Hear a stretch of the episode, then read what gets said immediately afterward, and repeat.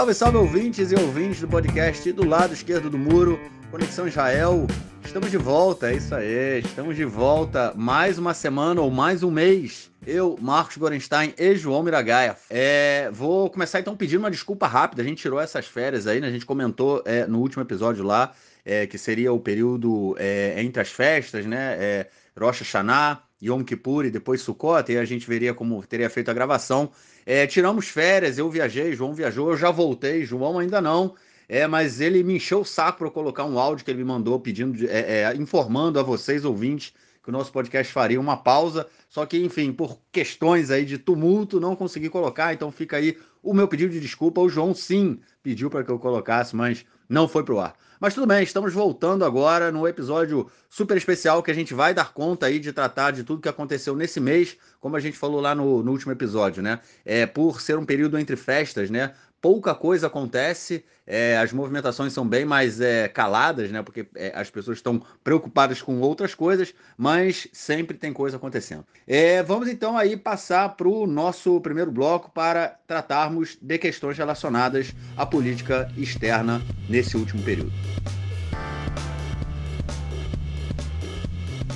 Bom, a primeira notícia desse bloco é sobre a guerra na Ucrânia, né? Mais precisamente a relação entre Israel é, e a guerra, vamos dizer assim, Israel, os dois lados da guerra. Nessa última semana aumentou muito a pressão é, sobre o governo israelense, vindo principalmente do, do governo ucraniano, para que Israel é, enviasse armas né, para a Ucrânia. Isso porque, depois da explosão né, daquela ponte é, ligando a Rússia à Crimeia, é uma explosão feita pela, pelas forças ucranianas, o, o Vladimir Putin, é, a Rússia, né, é, com Vladimir Putin, Putin começaram aí uma série de ataques a Kiev, né, a capital ucraniana, é, inclusive com drones é, iranianos, né, drones kamikazes, né, aqueles que explodem aí ao tocar o, o, alvo, e isso fez com que aumentasse a pressão também do Zelensky, o presidente ucraniano, sobre é, o, o governo israelense para que Israel é, enviasse armas.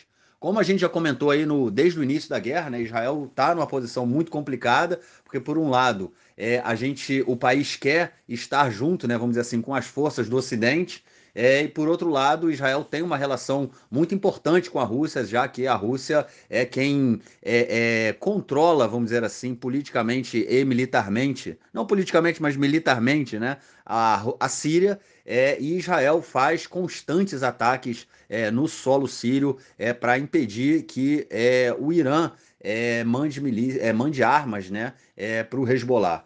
Então, Israel está no meio, numa, numa saia justa ali, sem saber o que fazer. A pressão ucraniana é sempre grande. Israel já, já ajudou a Ucrânia montando o hospital de guerra, já mandou é, é, equipamentos né, de é, médicos e tudo mais, mas Israel se é, é, não manda, não envia armamento justamente para evitar aí um problemas com a Rússia. E como eu falei, essa semana a, a pressão aumentou sobre o governo israelense e o, o Gantz, né, o ministro da, das Relações Exteriores, afirmou que não ia mandar armamentos para a Ucrânia. É isso também porque depois que começaram aí alguns rumores que é, iria acontecer uma negociação, o, o presidente russo, é, Vlad, o ex-presidente russo, né, mas é, é o ministro do exterior russo, Medvedev, ele falou que é caso Israel mandasse armas para a Ucrânia, isso destruiria a relação dos dois países, o que poderia aí deixar é, é, Israel numa situação muito complicada aqui no Oriente Médio.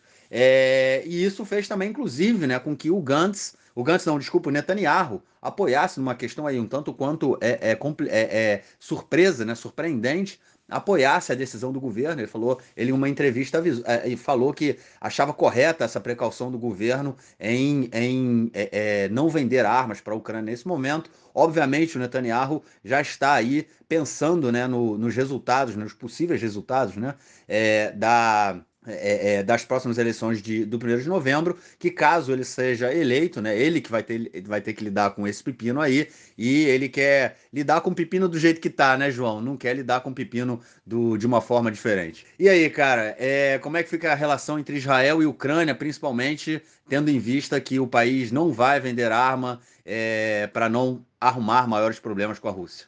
Fala Marquinhos, fala aí pessoal, que saudade, quanto tempo, um prazer estar de volta aí. Enfim, pois é.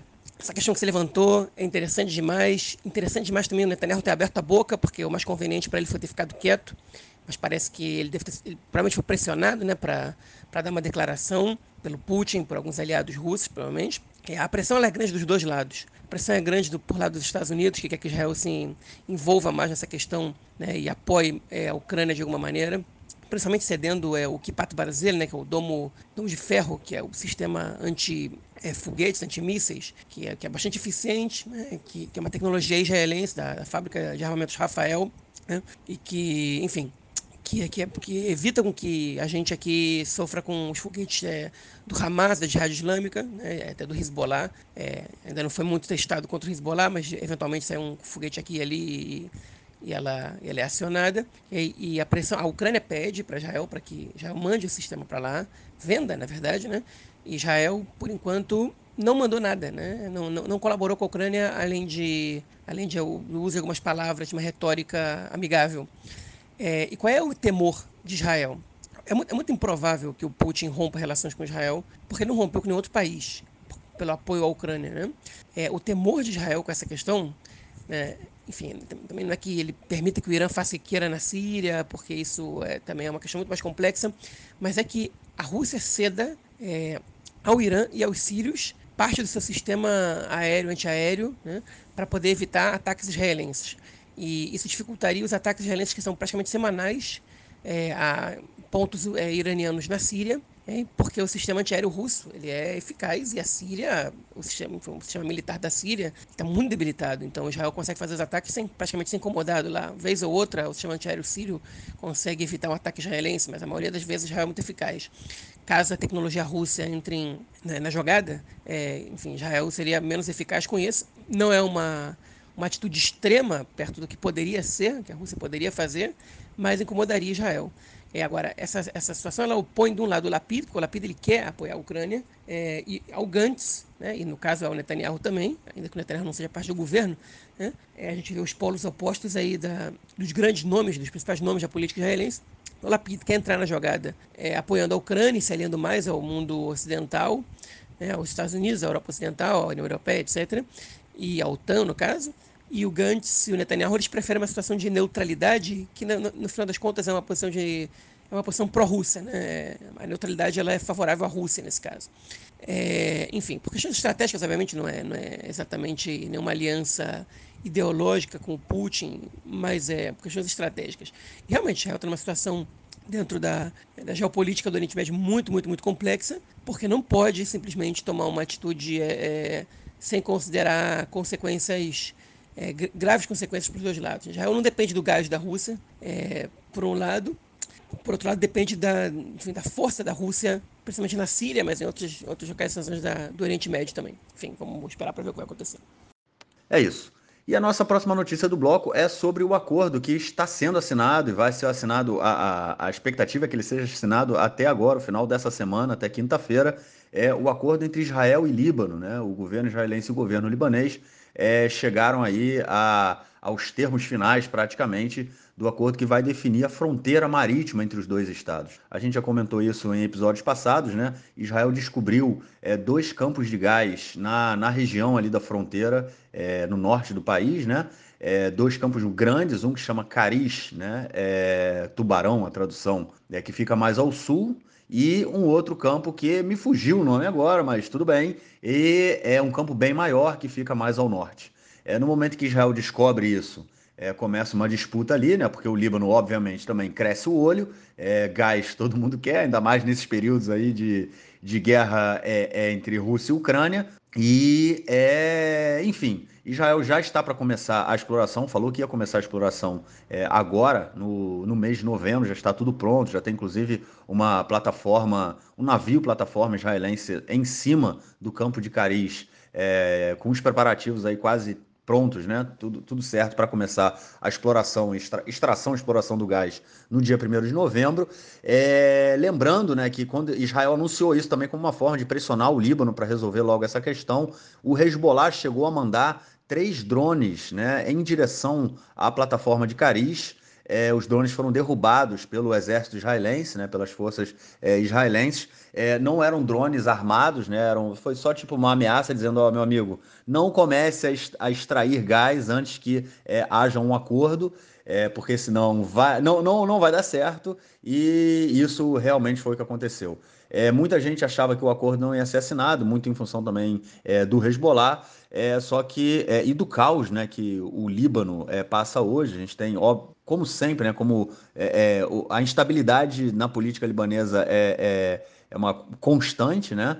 E, enfim, é, o governo, o, o, país passa por uma crise econômica muito grande e esse acordo com Israel também era importante para ajudar é, economicamente o país. É, o acordo é, foi chegado aos termos, foram chegados aos termos finais do acordo, é, foi, foi traçada aí uma, uma fronteira, né, é, marítima é, e o campo de Caris, que é esse campo mais ao sul que eu falei, ele fica praticamente todo é, sob controle israelense e o outro campo ele vai ficar praticamente todo sob controle é, libanês. No último, nessa última semana agora, o Líbano resolveu, ah, resolveu colocar dois pontos extras aí no acordo. Israel falou que não, não, não negociaria isso. Enfim, quem está mediando é os Estados Unidos, né?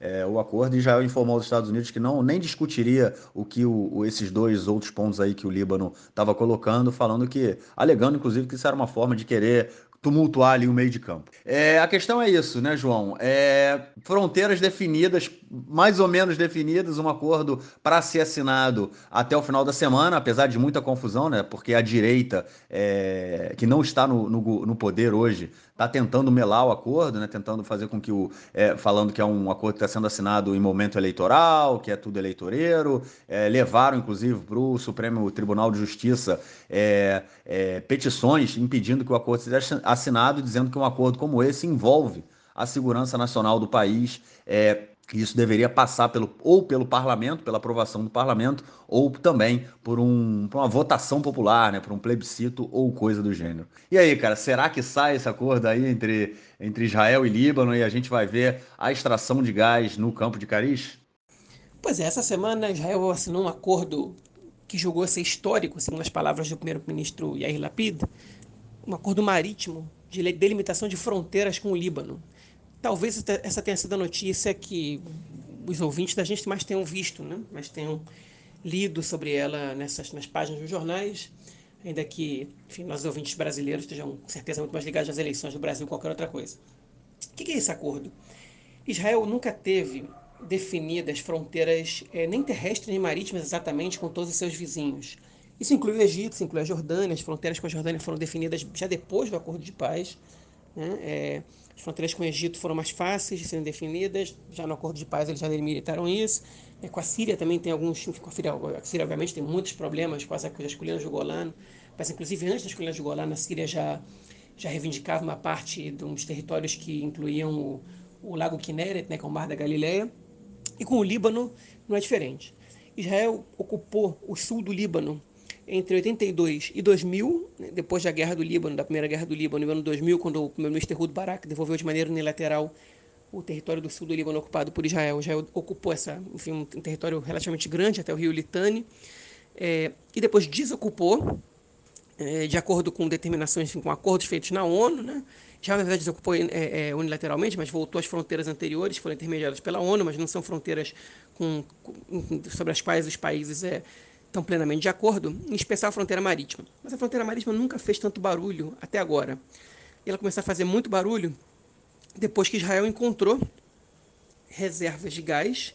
Vamos agora fazer uma, um agradecimento ao nosso companheiro Rafael Stern, que diz que não existe esse negócio de gás natural, né? o gás metano, que é o gás que se explora enfim, ele é não é exatamente gás natural, porque o natural dá uma ideia de, de, de, de bom para o meio ambiente. O gás não é bom para o meio ambiente, ele realmente polui, polui menos que a gasolina, mas bom para o meio ambiente ele não é. Né? Mas enfim, já encontrou reservas de gás ali, começou a explorar e, e, e encontrou reservas que estão bem no problema também da fronteira marítima, ou seja, que segundo Israel, essa, essas fronteiras seriam como, algo como 90% de Israel, Segundo o Líbano, elas serão 0% de Israel. E aí eles tiveram que negociar. Então, negociando já há tempos, né? Já dá alguns dois, três anos estão negociando isso. Ainda que os países não tenham relações, estão negociando há tempos.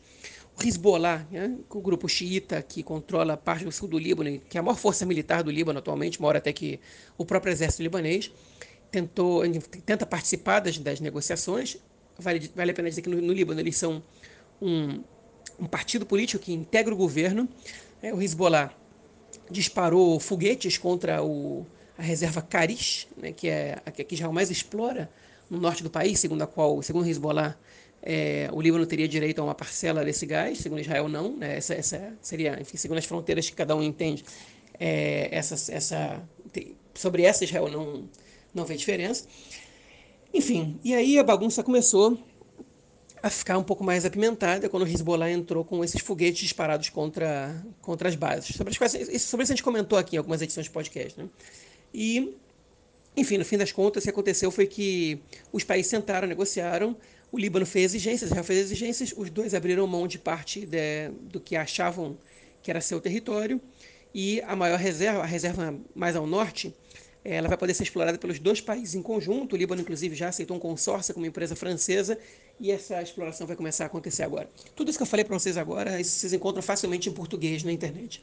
O que a gente vai é, estender um pouco aqui é como isso influencia a política israelense, como é que foram as vozes em Israel sobre isso. O Netanyahu está fazendo um escândalo, dizendo que esse é um acordo de lesa pátria, que, que põe em perigo a segurança nacional e etc. E que, que isso é dar ao Hezbollah o que eles querem, é colocar o Irã próximo ao Estado de Israel e que Israel abre mão da sua soberania em prol de um acordo que, se, que é mal, que é, que é ruim economicamente, enfim. Um monte de discursos espalhando pânico Netanyahu fez, obviamente tentando capitalizar um pouco do, do é, capital eleitoral que ele pode ter nessa, nessas eleições agora, que vão acontecer no dia 1 é, enquanto o Lapid vendeu como um acordo histórico que evita uma guerra, que é, enfim, que, que, que, que coloca Israel numa situação economicamente positiva, porque vai poder explorar imediatamente esses, esses campos de gás, enfim, que é uma situação de que, que melhora a imagem de Israel do ponto de vista político, diplomático, internacional, porque Israel, é, enfim, mostra que pode fazer um acordo com países é, inimigos, né? no caso do Líbano, é um país inimigo de Israel. É, enfim, eu não acho que é um acordo histórico que nem o Lapida apresentou, acordos como esses já foram feitos, é, histórico no sentido de que não é uma coisa que vai ser estudado na, na, nas escolas israelenses, é, nem, nem que vai ganhar grande destaque no futuro, mas é um acordo importante que Israel fez, é, justamente pelas razões que o Lapida apresentou. Ele realmente ele evita uma guerra em potencial, porque a situação estava em um, momento de escalada, e se Israel desse para trás no último minuto, que nem quase aconteceu, podia acontecer uma, uma, uma, um conflito com o Hezbollah, que a gente, não, a gente sabe como começa e não sabe como termina, e com certeza seria muito pior do que todas as guerras que a gente teve com o Hamas juntas. Né? Enfim, tendo em vista o armamento que o Hezbollah tem e a, todo o poder que eles têm.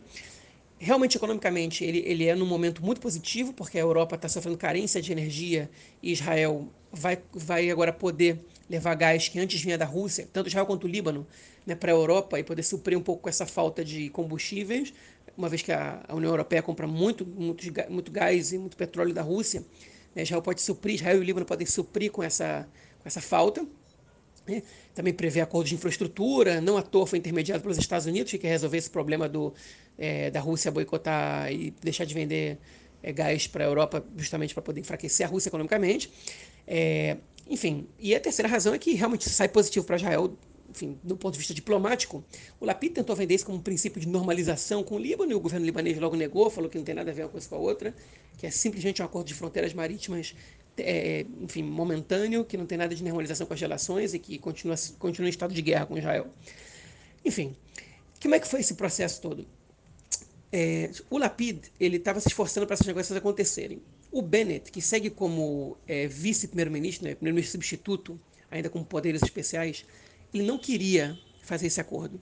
O, Bennett ele, ele era contra e ele está pressionando para não fazer esse acordo e o acordo quase melou por causa dele.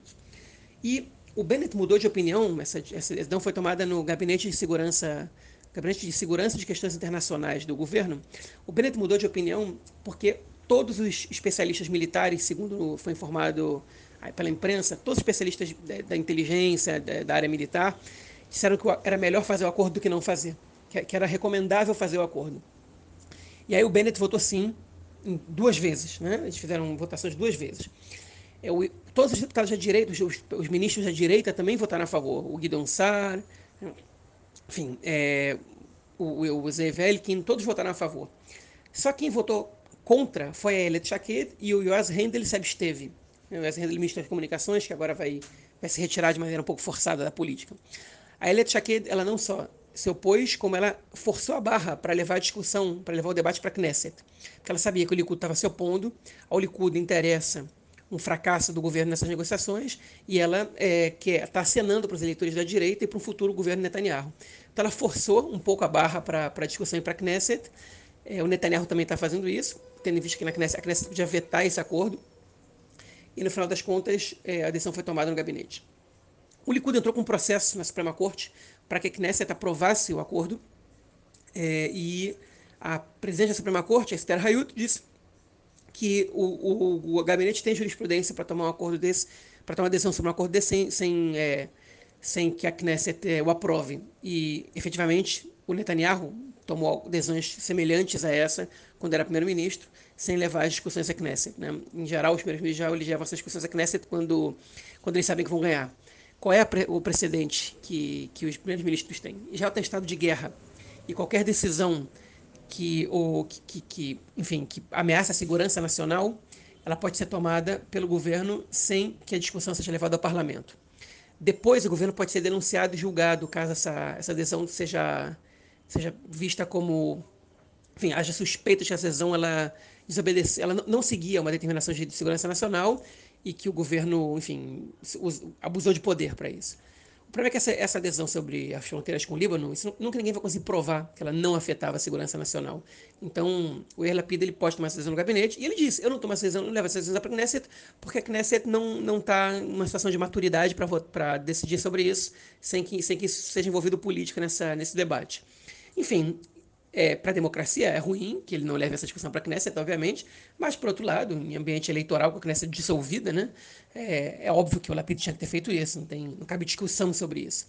Enfim, papo muito interessante é, e vamos, não sei se vamos ter novos capítulos dessa história a médio e longo prazo, porque a longo prazo provavelmente, mas a médio prazo a gente não deve ter, porque, enfim, caso encerrado praticamente, agora o que a gente vi, visualiza, vislumbra é um período de tranquilidade. Bom, e a nossa próxima notícia do bloco é sobre é, o, vamos dizer assim, o conflito palestino-israelense, né? A violência que continua acontecendo é, na Cisjordânia em função da, da constante cada vez maior opressão é, israelense sobre o povo palestino. É, a gente vê viu nos últimos meses aí o aumento né, dessa violência, inclusive é, principalmente na região norte do país, na região de Jenin, na região de Nablus é, muita confusão, muitas mortes. É, o número palestinos morrem toda semana, apesar da gente, tanto aqui quanto no Brasil, acredito. Né? No Brasil, com certeza, né? Eu tive agora no Brasil, enfim, não passa absolutamente nada sobre Israel, muito menos no, nos do que acontece nos territórios ocupados. É, e, enfim, toda semana é, morrem palestinos nos territórios ocupados, é, todos os dias acontecem é, é, diversos, né? eu posso até chegar a dizer dezenas, mas eu é, não vou dizer, de atentados cometidos por colonos judeus contra cidadãos palestinos, é, queimam propriedades, destroem, destroem, árvores, batem, espancam, é, tudo isso sob a, os olhos e o total, é, é, é vamos, como é que chama isso? É, o total é, é, conivência do exército israelense, que afinal de contas está ali para proteger os colonos não para proteger os palestinos. É, colonos que estão ali ilegalmente também, né? Enfim, tem toda essa série de questões que envolvem é, nos últimos 10 dias, inclusive, uma organização de ativistas chamada é, Mr. Klim, é, Mr. Klim Lakibush é tipo, é, olhamos, olhamos nos olhos da ocupação ou olhamos a ocupação nos olhos. Eles têm essa, essa tradução, inclusive para o inglês, fica meio confusa. Eles fizeram isso, mas enfim, um desses é, é, é, uma dessas traduções, as duas têm o mesmo sentido, é, e eles apontaram que nos últimos 10 dias houve mais de 100 ataques de colonos contra palestinos é, e nada é feito, ninguém é preso, nada é resolvido. Na semana passada, na semana passada retrasada, houve um atentado, é, houve um ataque né, é, de um palestino contra um, um marsom, né, um posto de fiscalização na travessia entre Jerusalém, entre é, a Cisjordânia e Israel. É, o, um palestino matou dois soldados, né, uma soldada e depois um outro soldado é, é, que também foi atingido morreu.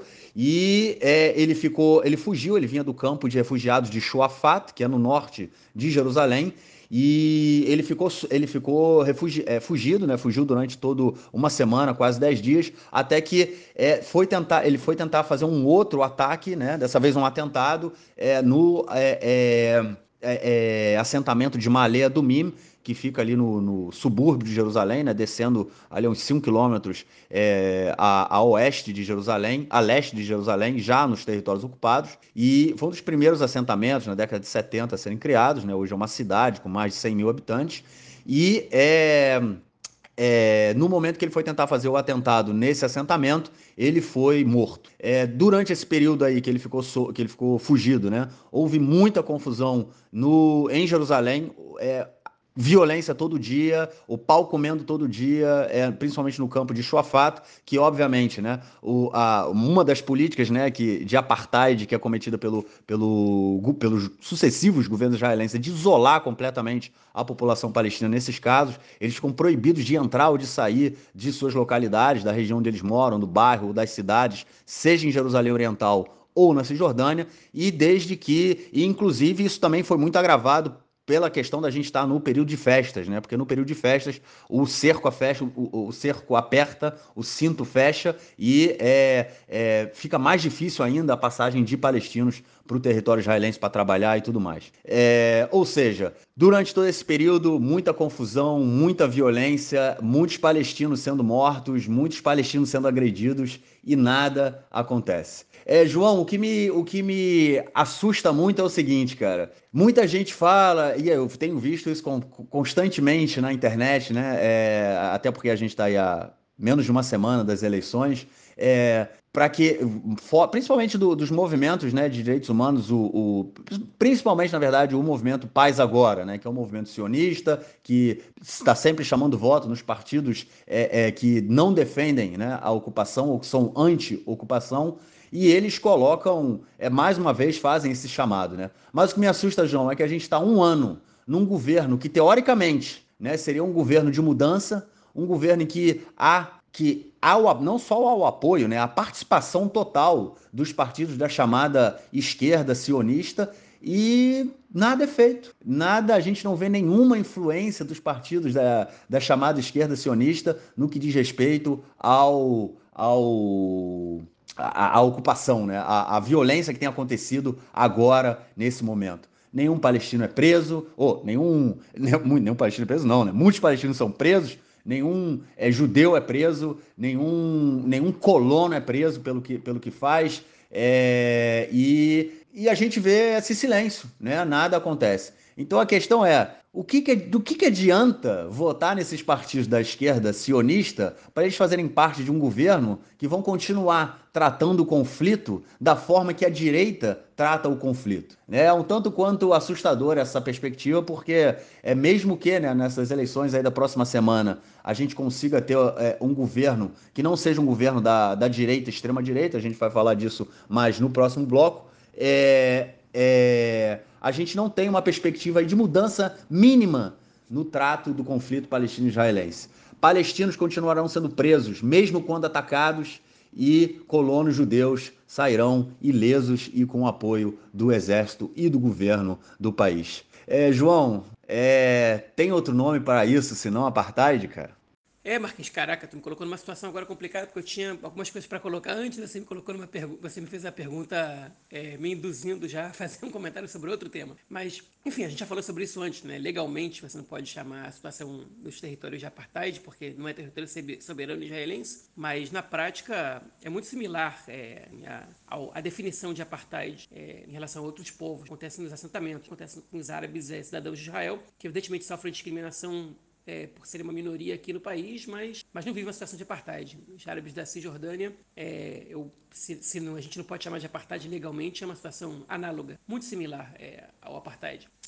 Agora, é, agora eu vou responder teu segundo comentário para depois, depois é, tentar falar o que, o que eu tinha planejado aqui. É, a verdade é a seguinte: você faz a pergunta né, se adianta alguma coisa, qual é o papel dos partidos da esquerda sionista nesse governo em relação ao conflito, e eu vou te dizer que a decepção maior é, é, com o Meretz, porque o Partido Trabalhista, historicamente, ele tem uma posição de, de endurecer em relação à própria ocupação, é, conter o terrorismo a fim de manter a segurança nacional, usando, parafraseando o próprio partido, é, ao mesmo tempo que negocia com as lideranças palestinas a resolução em dois estados, a separação em dois estados. É, mas em relação ao Meretz, isso é realmente é, novidade, o partido não fazia parte do governo há 20 anos. Na verdade, gente, a, a minha memória do Meretz no governo é, é muito antiga, né? Há 20 anos atrás. 20 anos atrás eu tinha é, menos de 18 anos, quando, pela última vez que o Meretz fez parte do governo, nem 20, né? 22, eu tinha 15, 16 anos. Minha, minha capacidade de analisar e minha memória sobre essa participação muito pequena, ainda mais que eu não morava em Israel nesse momento. Né? Como você mesmo comentou, do Brasil a informação, se hoje, em 2023, é de difícil acesso, lá para 99, 2000 era muito mais difícil. É, Agora, é, não dá para dizer que não houve mudanças no governo anterior para esse, é, em relação ao trato com os palestinos, de uma maneira geral, em relação à política, em relação à ocupação. É, a mudança ela realmente não é muito grande. Não existe uma tentativa, como você mencionou aí, de é, coibir, frear, enfim, o avanço dos, dos colonos é, violentos, né? Pelo menos não existe uma mudança de, de política, é, ou seja, se bem a polícia ela tenta coibir essa, esses ataques, ela, ela tem o rabo preso em vários aspectos. No caso de Rumash, que a gente citou aqui várias vezes, né, que o governo tenta soluções diplomáticas. É, para solucionar crimes.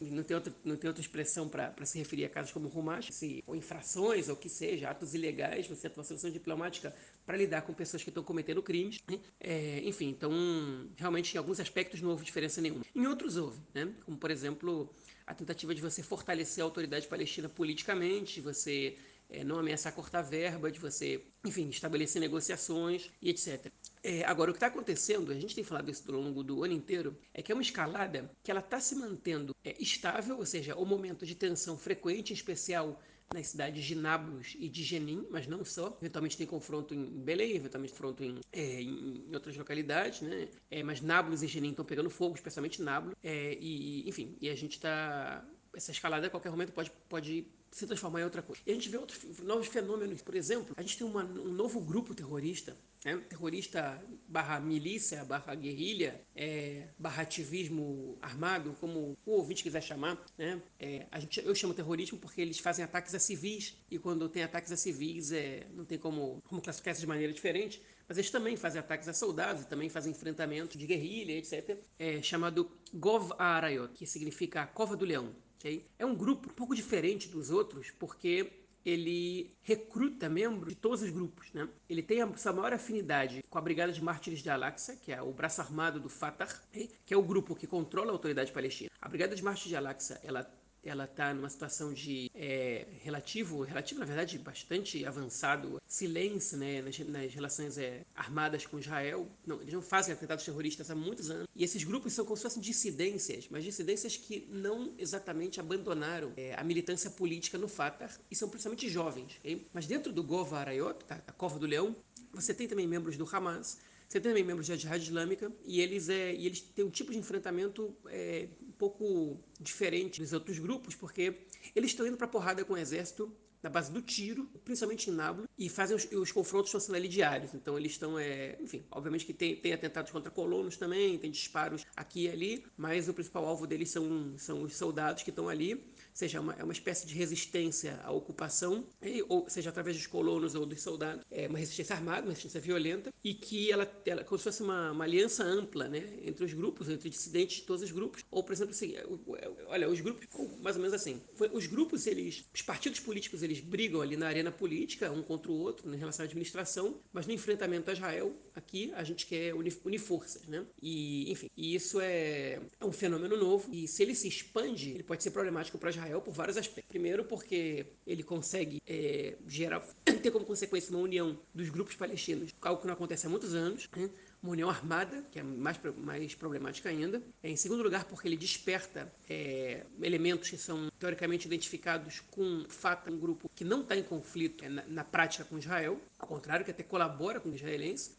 Enfim, e é, o terceiro aspecto também que é que não é não pode ser de lado é que esse grupo ele pode é, contagiar o resto da sociedade que pode culminar numa terceira intifada que aí, obviamente que isso é uma previsão apocalíptica né entre aspas mas mas é mas ela não pode ser descartada então enfim essas são as consequências. Hoje o Yair Lapid hoje Estou mandando essa, tô gravando essa mensagem na terça-feira de manhã. É, o Yair Lapid, ele tem uma declaração na rádio é, Cannes, na rádio pública, entrevista, primeiro-ministro da entrevista na rádio, que não é tão comum para nós israelenses, pelo menos nos últimos 15 anos, é, mas ele comentou que um dos, pre, um dos principais nomes do Gova foi preso essa, essa manhã numa operação do exército. Então, Israel já está lidando com esse movimento de uma maneira é, te, séria, né, digamos assim, do ponto de vista militar. É, enfim, são acontecimentos importantes, é, é, uma tensão que não pode ser ignorada, fenômenos novos surgindo, e aí uma, ver o que, que o novo governo vai ter que lidar, e vou ver de que maneira que ele vai lidar com essa situação, se ele vai lidar somente na base da força, ou se ele vai propor alguma coisa realmente diferente é, do ponto de vista é, da relação com os palestinos, não só, não só liderança para liderança. É, enfim. Bom, foi mal, João. A minha intenção não era te colocar aí em maus lençóis com, com, a, com as minhas perguntas e atrapalhar aí a sua intervenção. Mas tudo bem. Agora, só fazendo um comentário aí nessa questão aí do, do apartheid. É... Bom, não é o seu caso, não, não, não estou fazendo o comentário sobre o que você falou, né? não é sobre a sua a forma como você faz o debate. É, mas tem muita gente que, na hora que a gente que, que, que utiliza o termo apartheid, né, é, fala que não é possível é, é usar apartheid porque isso se refere à África do Sul, ao século passado, enfim. As pessoas co querem colocar o apartheid é, dentro, de um, dentro de, um, de um espaço de tempo é, determinado e por isso a gente não poderia usá-lo novamente nesse momento. O que na, é um erro, né, um erro é, é, é, muito sério, porque apartheid ele foi categorizado como crime, né? O crime de apartheid.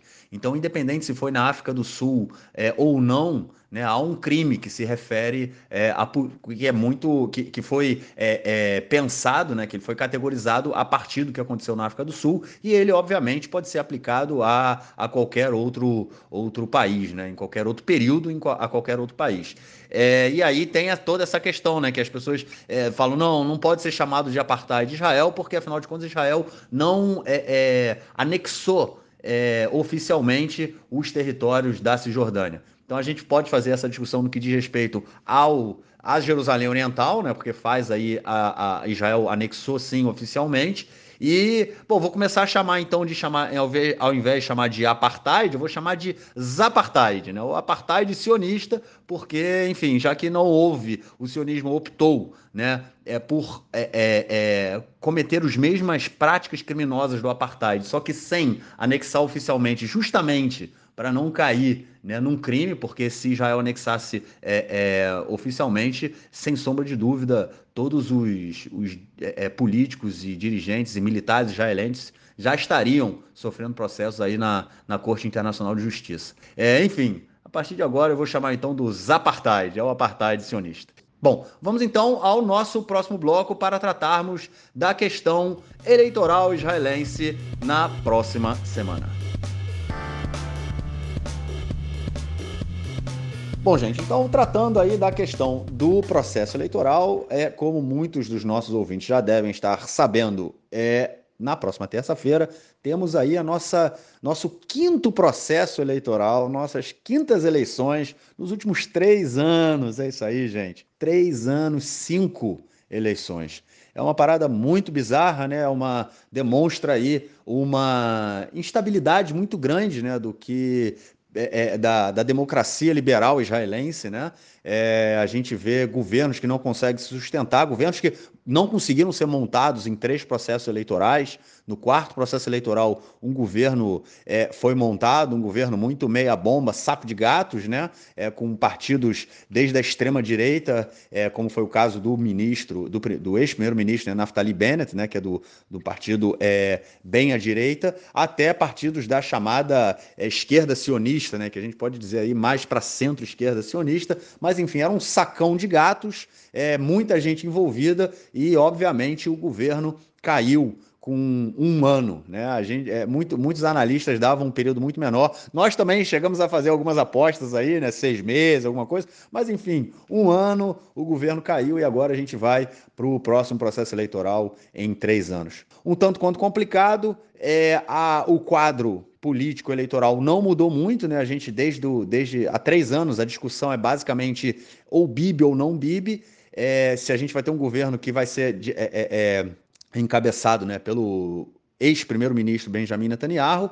É, desde então, é, é, de, nesses últimos processos eleitorais, esse foi aí o principal centro da discussão, é, e agora não é diferente. Há alguns agravantes, principalmente porque a extrema-direita carranista, fascista, colo coloca a cada dia que passa mais ainda as asinhas para fora, e isso tem sido uma preocupação muito grande né, dentro aqui, pelo menos para os setores liberais e para a esquerda dentro do, do, do país. É, é isso aí, João. O que, que a gente tem para acrescentar desse processo eleitoral aí na semana que vem, cara? Olha, é impressionante como Israel, atualmente, nem parece que está tendo eleições, né? Só para que o nosso ouvinte tenha uma referência, nesse período entre 2018 e 2022, o Brasil teve uma vez eleições, né? É, em 2020, eleições para a prefeitura. Em Israel, com toda a crise da corona né, que teve nesse meio do caminho, entre 2019 e agora 2022, esse é o quinto processo eleitoral que a gente passa. Então não tem como, como os eleitores ficarem é, entusiasmados, ser felizes ou é, emocionados com o período eleitoral. Isso cansa muito. Então está tendo muito pouca movimentação. Os blocos também estão muito travados, se tem eleições o tempo todo, a tendência é não, não ter grandes alterações. Né? É, as pesquisas mostram isso e, e a gente está à mercê de alguns fatores específicos para para saber se vai ter alguma diferença nessas eleições para o que a gente tem na configuração da Knesset atual. Okay? E basicamente essa, o que a, gente vai, que a gente vai ter que observar é que partidos vão ultrapassar a cláusula de barreira e que partidos não, essa é a primeira coisa. E a segunda coisa é que habitantes vão votar em percentual maior que os outros. Não sei se foi muito claro no que eu disse, mas em que, é, que tipo, que, que, que setor da população israelense vai comparecer às urnas para votar e qual não Ou quais não, né? É, enfim, por que eu estou dizendo isso? A primeira parte é a seguinte, né? vou começar pela respondendo a segunda questão. A votação entre o público árabe? Segundo as pesquisas, ela vai ficar abaixo dos 40%, que é um recorde negativo histórico nos últimos é, 30 anos. Hein? abaixo dos 40%. É, isso vai fazer com que os partidos árabes, que são muito importantes para criar o bloco de obstrução ao Netanyahu, é, eles estão bancadas muito inexpressivas e oferece perigo até para que alguns deles não ultrapassem a cláusula de barreira. O Balad, né, provavelmente não vai ultrapassar a cláusula de barreira, provavelmente não, quase certo que não vai ultrapassar. É, a gente sobra, sobra basicamente só o Uram e o Hadashtal, que, que hoje, juntos, os partidos árabes têm é, 10 cadeiras na Knesset e eles podem terminar com 8, até com 4 ou 5, né? O que, se terminarem com cinco, com quatro ou cinco, certamente o Netanyahu vai conseguir formar, formar o governo. É, e os partidos sionistas, eles não têm tido muito sucesso em, em cooptar os eleitores árabes. O Likud parece, segundo as pesquisas, vai ser o partido judaico com mais votos entre o setor árabe. Né?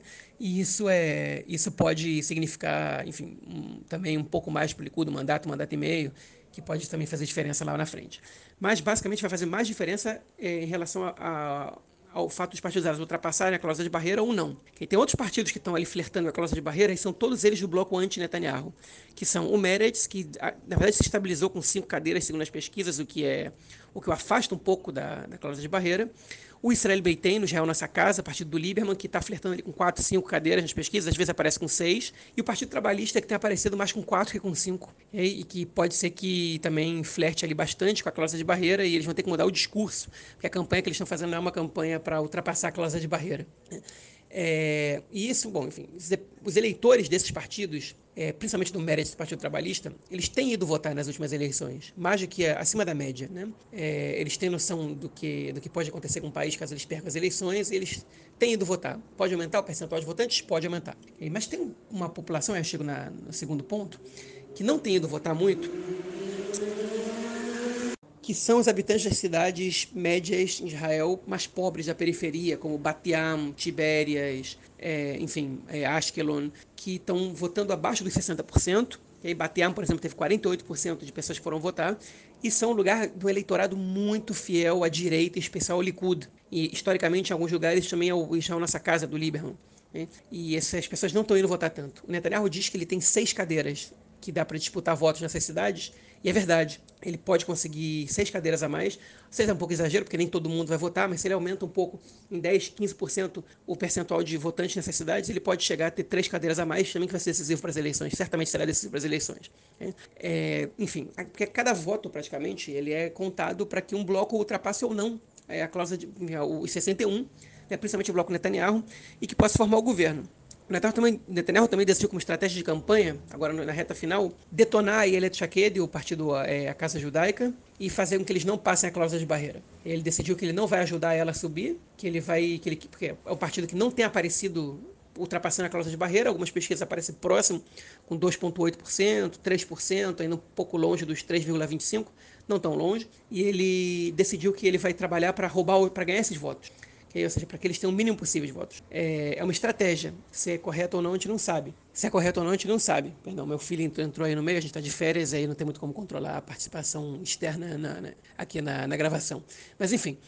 É, então, é uma decisão dele. Se vai ser equivocado ou não, a gente vai ver no futuro, né? Porque se ela morrer com 2% dos votos e o Netanyahu não conseguir 61, vai se mostrar equivocada. Mas se ele conseguir 61, ou se ela terminar com 0,5% dos votos, 0,8%, ela vai se mostrar, é, enfim, efetiva, porque ele vai conseguir ter somado ao partido dele esses votos que, enfim, que, que são bastante relevantes. Né?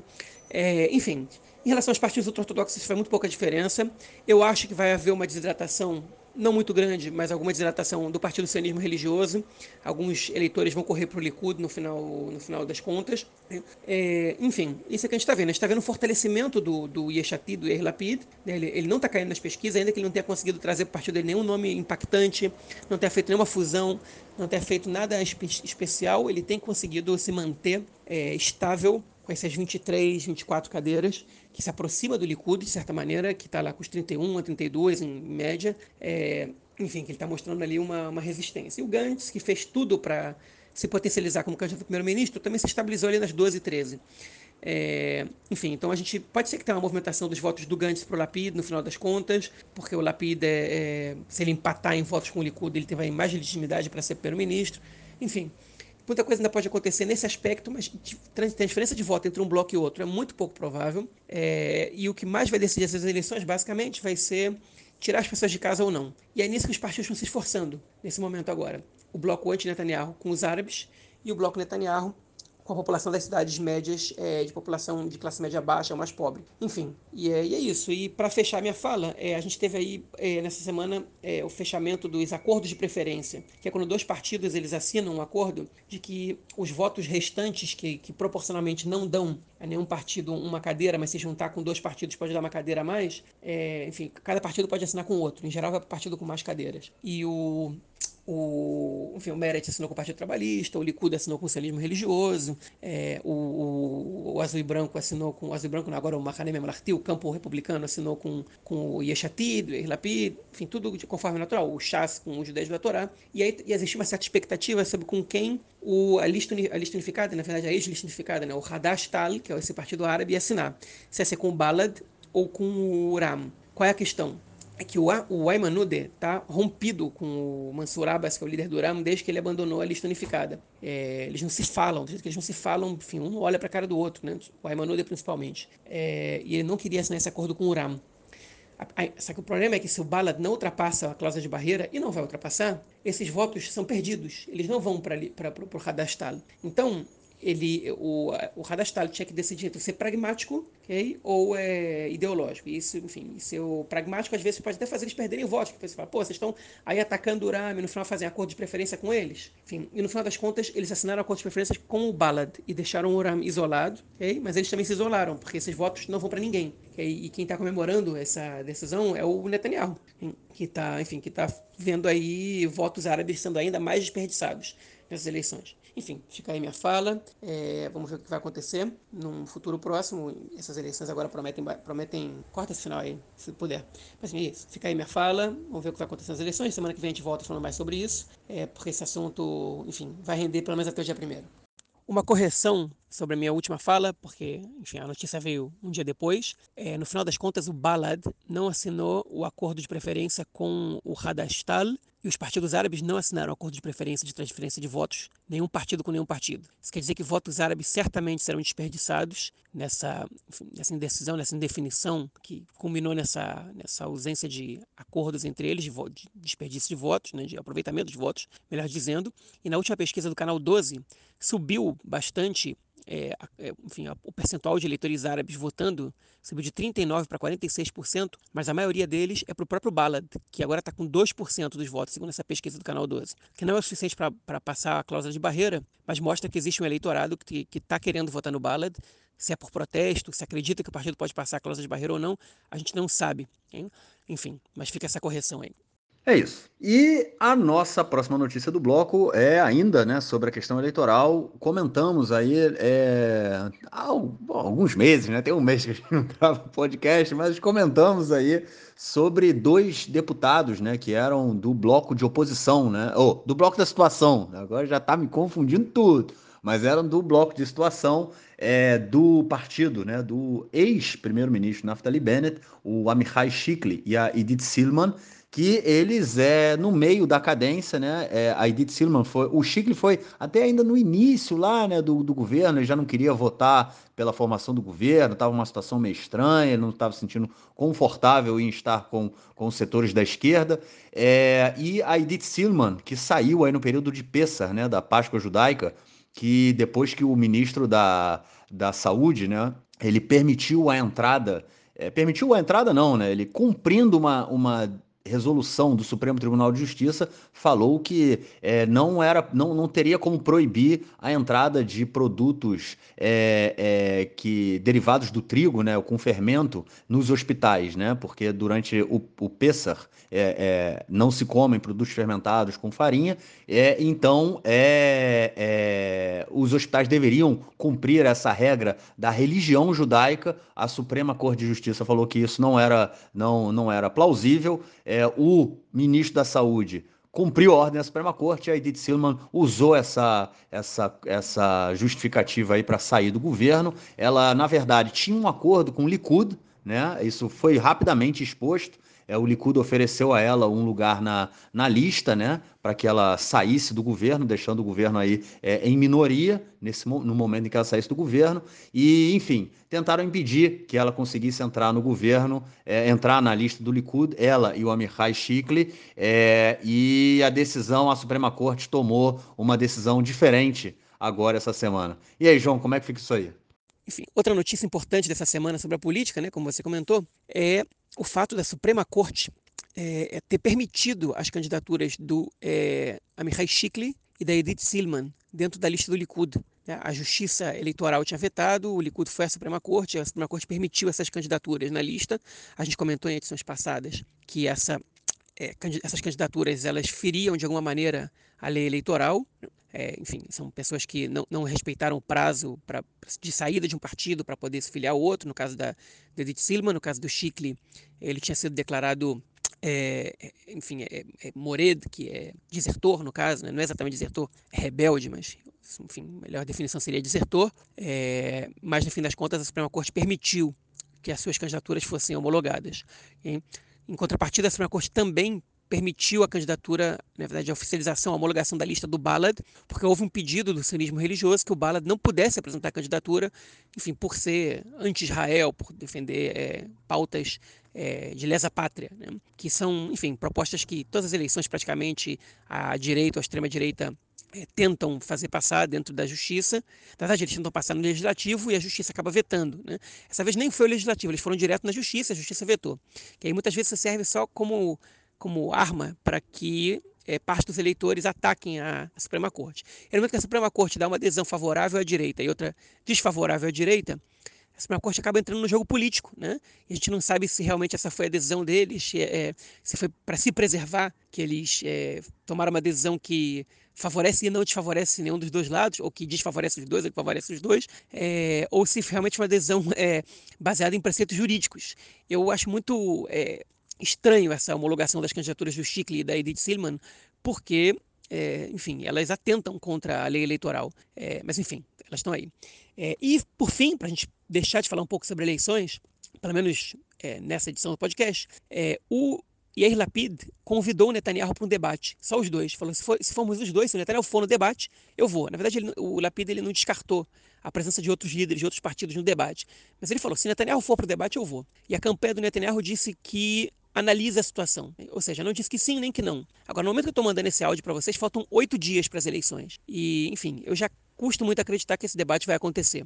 O Netanyahu, que sempre gostou de um debate um contra um, ele rejeitou esse debate em 2015, porque o canal de televisão ele não abriu mão de convidar todos os participantes. De, e aí depois, quando o canal de televisão, o canal, do, o canal 2 na época, decidiu convidar só o Herzog e o Netanyahu, o Netanyahu esquivou dessa, desse, desse debate, ainda que, é, enfim, falando em oratório, Netanyahu ele tinha muito mais chances de derrotar o, o de sair melhor no de sair-se melhor no debate do que o Burgess, muito mais muito mais chances, pelo menos aos olhos de qualquer, é, enfim, leigo no assunto. Contra o Lapid, a situação é um pouquinho diferente. O Lapid também é um cara calejado, é um comunicador, enfim, sabe debater, sabe se apresentar, mas é, por enquanto parece que não vai ter debate, o que é uma pena. Eu acho interessante o debate.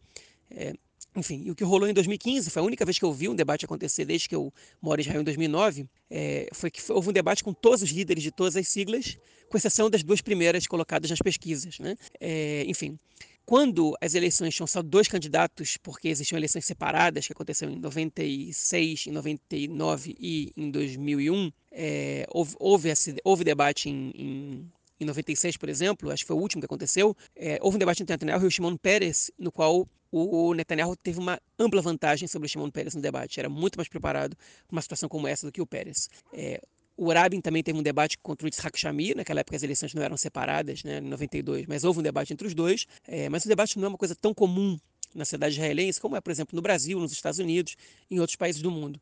Na França também é muito comum. É, enfim, é parte do processo eleitoral.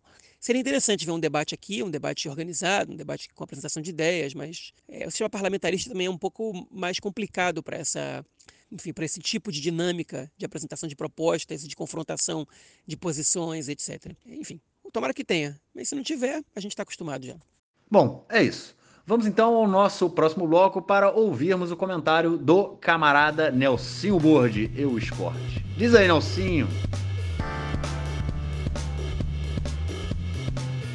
Meu caro Gorenstein, amigos do Conexão Israel, do lado esquerdo do muro, Mandar um abraço pro João, que esteve passeando pela América do Sul. É, Brasil, Argentina, o João dando aquela recorrida com a família. E o meu caro Gorenstein também esteve no Rio de Janeiro, na gloriosa Tijuca, na República Independente da Tijuca. É, o nosso Gorenstein que esteve também no Maracanã em duas oportunidades. Maccabi Haifa na Copa dos Campeões da Europa, na Liga dos Campeões da Europa, Maccabi Haifa fazendo bonito dentro das circunstâncias. Terça-feira, 10 da noite, horário de Israel, 4 da tarde, horário do Brasil, nós temos uma partida importantíssima. Paris Saint-Germain contra o Maccabi Haifa, diretamente de Paris. Lembrando que o último jogo do grupo será em Haifa, no estádio Sami Ofer, contra o Benfica. Até o momento no grupo, Paris Saint-Germain e Benfica têm oito pontos, Juventus e Maccabi Haifa têm três. Na última rodada, a gente vai ter a definição. O primeiro e o segundo do grupo passam para o mata-mata da Liga da, da Liga dos Campeões. O terceiro colocado vai para a fase de grupos da Liga Europa e o quarto colocado se despede das competições continentais. Na última rodada, o Maccabi Haifa conseguiu um resultado histórico, venceu o Juventus de Turim, a Juventus de Turim, a Juve, a velha senhora, por 2 a 0 no estádio Samiofer, na cidade de Haifa.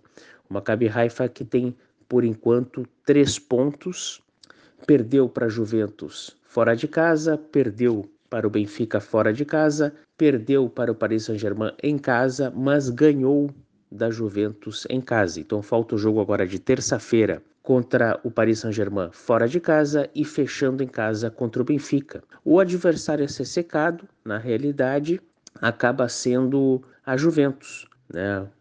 a disputa pela terceira vaga. Né? Muito difícil que consiga tomar uma vaga ou do Paris Saint-Germain ou do próprio Benfica. Mas vamos ver. O time pode chegar a nove pontos? Pode. Teria que ganhar do Paris fora, o que é muito difícil. Mas de repente em casa com o Benfica, se conseguir um empate fora em Paris, já é um lucro enorme.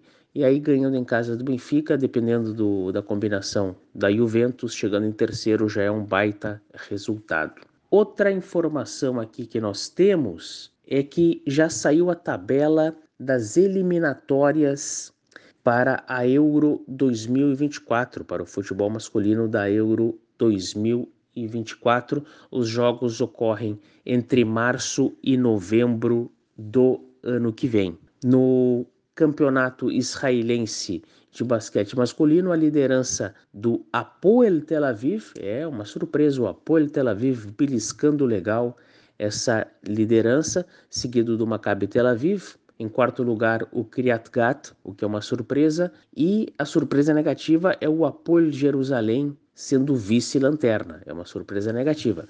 No futebol masculino, na liga principal do futebol masculino aqui em Israel, a surpresa positiva é o Apoio Jerusalém. Se está mal no basquete, está muito bem no futebol, brigando nas primeiras colocações. É isso aí, um grande abraço. Valeu, mestre. Obrigadão pelo seu comentário e te esperamos na semana que vem. João, algo mais a declarar ou a gente fica por aqui, cara? Nada mais a acrescentar, só lembrando ao ouvinte, ao ouvinte, que no dia das eleições estaremos presentes, vamos divulgar nas redes sociais nos próximos dias é, o horário da nossa live para comentar o Midgam, que é a espécie de pesquisa boca de urna que sai imediatamente após o encerramento das votações. Convido o ouvinte ao ouvinte a comparecer na nossa live, provavelmente exibida no YouTube ou no Facebook, a gente ainda não fechou isso, mas nos próximos um, dois dias já vamos estar fechando e provavelmente você vai receber esse podcast já com essa informação. Um abraço e até mais. Bom, é isso, gente. Então, é, nos vemos aí, no, que, nos ouviremos, né? Vocês nos ouvirão é, no ainda em mais um episódio, além desse, mais um episódio antes da nossa live na semana que vem. É, hoje ou é, até o final da semana, esse, é, é, a, a, divulgação da live vai estar sendo feita aí.